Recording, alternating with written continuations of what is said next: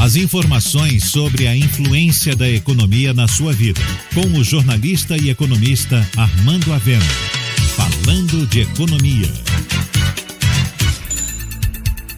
Os líderes empresariais baianos têm mostrado responsabilidade e capacidade de diálogo com o governo do estado e a prefeitura.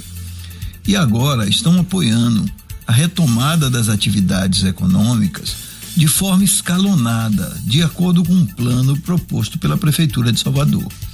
Segundo esse plano, o setor industrial iniciaria as atividades às 6 horas, encerrando às quatro da tarde.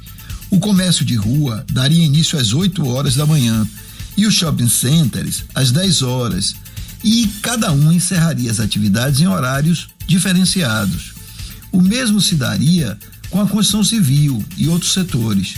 A ideia é evitar aglomeração no transporte público, onde se dá o contágio, já que as lojas estão com protocolos rígidos.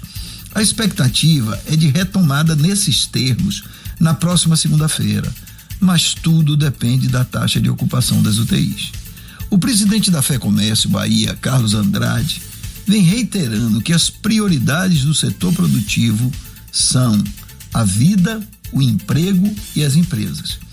Instituições como a Associação Comercial, a CDL e a FCDL fazem seguidas reuniões com o poder público, discutindo o retorno das atividades.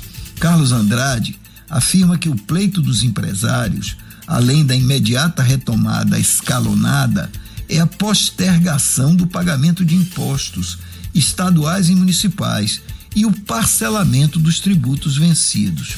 E Nesse momento crítico, pleiteia-se junto ao governo federal uma linha de crédito com juros subsidiados para pagar a folha de pagamento. É, sem dúvida, uma situação difícil e Estado e Prefeitura precisam definir o melhor caminho para preservar a vida e o emprego.